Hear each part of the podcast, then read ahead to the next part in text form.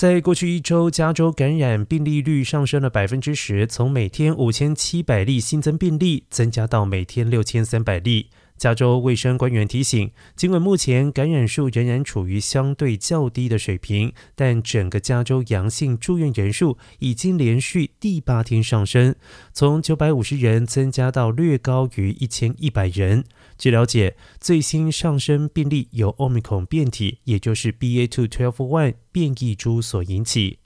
而这些变异株每一个显然都比上一个更具传染性。卫生官员警告，加州恐怕正在进入第六波的 COVID-19 疫情。